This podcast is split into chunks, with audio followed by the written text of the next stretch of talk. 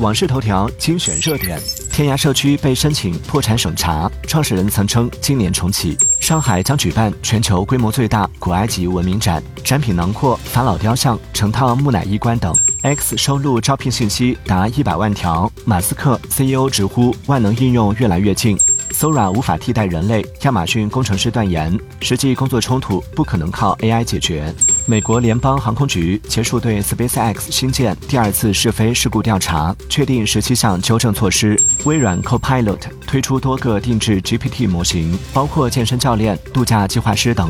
微博关注小王子阿南，边听边聊，畅所欲言。